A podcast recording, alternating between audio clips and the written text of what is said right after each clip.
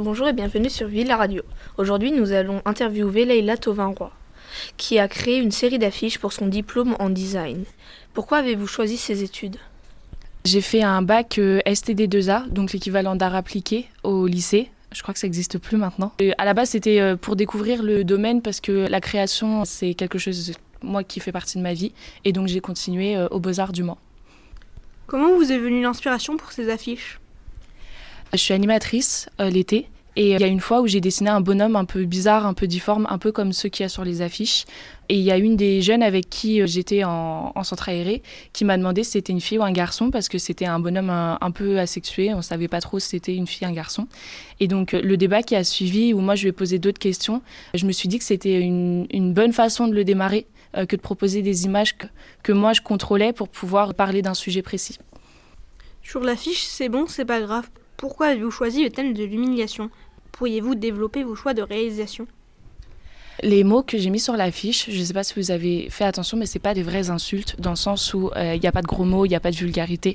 C'est que des adjectifs qui sont négatifs, mais qui peuvent être interprétés comme pas grave en fonction de qui les entend. Et par exemple, moi, tout mon collège, ça a été un télo autoritaire, par exemple, que j'ai mis sur l'affiche. Et euh, les gens me disaient que c'était pas grave, mais moi, c'était horrible d'entendre ça en permanence. Et donc, je voulais dire que c'était des mots qui étaient présents et qui paraissaient pas agressifs, alors qu'en fait, ils peuvent l'être. Et en même temps, quelqu'un peut réellement dire, bah moi, tu peux m'insulter ou me traiter de ce que tu veux, et bah c'est pas grave. Pensez-vous créer un site internet pour promouvoir vos designs?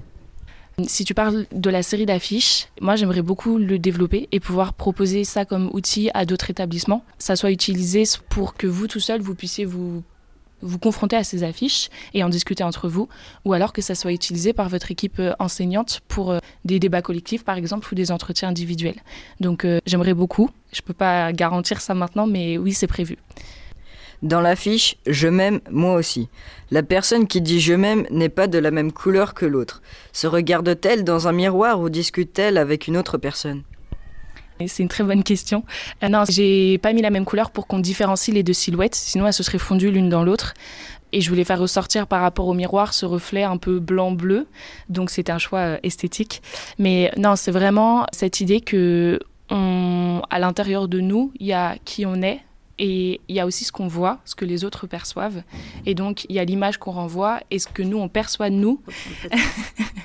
donc, il y a l'image que les autres perçoivent et l'image que nous, on a de nous et euh, de dire que j'aime autant l'image que je renvoie que qui je suis, moi, physiquement, réellement, intellectuellement. Euh, c'est, euh, je trouve que c'est, que c'est chouette quand on en arrive à ça euh, dans sa vie personnelle. C'était Maxence, Paul et Nils. Au revoir. J'ai pas d'autres.